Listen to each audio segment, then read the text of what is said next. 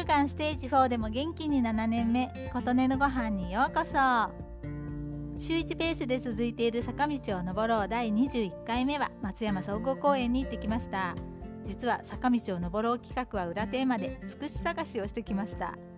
2月末からずっとつくしは生えていないかなと坂道を登ろう企画のたびに地面を見てきました。子供の頃はよくつくしを取って袴取りをして母が佃煮を作ってくれました。大人になってからも見つけてそこがワンちゃんの散歩するようなところでなければ取らせていただいて佃煮にして食べてきました。愛媛に来る前は10年以上東京に住んでいたのでつくしと出会うこともなくこちらに来てから春にはどこかでつくしと出会えるかもとの思いで2月末からつくしの生えていそうなところを探す日々。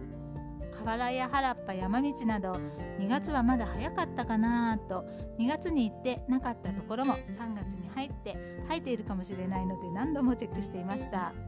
生える時期も春先というだけでよくわからないので人様の田んぼで取るつもりはないけれど生えているかどうかのチェックで田んぼのあぜ道なども毎日のようにチェックしていました。でも出会えずじまい。まだ早いのかしらと思いつつもいやいや探している場所が悪いのかもという手探りの中先週行った産直市でつくしが売られていました。ショック。もう生えていたんだとそこで知ることに。子供の頃に身のところがスカスカしたつくしはおじいさんとかおばあさんとか呼んでいてもうあまり美味しくないという目安にしていました。そんな感じのつくしも混じっている状態でしかももう終わりかけだとがっくり。そこで買うのはちょっと思いとどまって昨日最終チャレンジで松山総合公園に行ったというわけです。公園から抜けて客谷古墳群に続く山道と古墳群の草っぱらにあるんじゃないかなということで見に行きましたがありませんでした。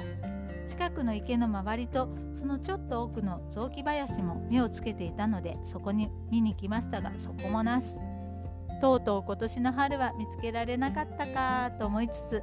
いやいや来週あたりまでもう少し探してみようという感じでいます。